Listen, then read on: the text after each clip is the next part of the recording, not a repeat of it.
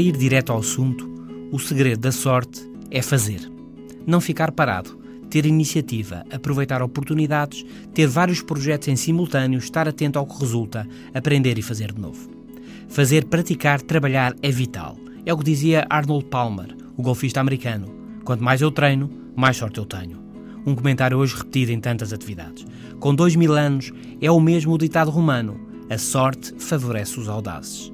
E fazendo para ter sorte, é importante tentar coisas novas, originais e inesperadas.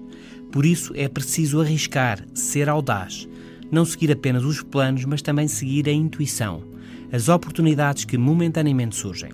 Richard Wiseman, da Universidade Inglesa de Hertfordshire, na obra Luck Factor, o fator sorte, comenta: As pessoas com sorte, quando têm algum pressentimento, param e pensam no que fazer.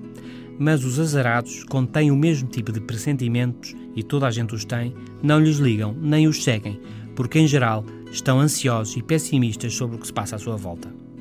Aproveitar oportunidades e seguir a intuição são dois comportamentos sortudos destacados por Eric Barker na revista digital Barking Up the Wrong Tree Ladrando a Árvore Errada. Outros dois comportamentos, com base na investigação do Wiseman, são ser otimista, de cujas vantagens já falámos no Novo Normal, e focar o lado positivo das coisas.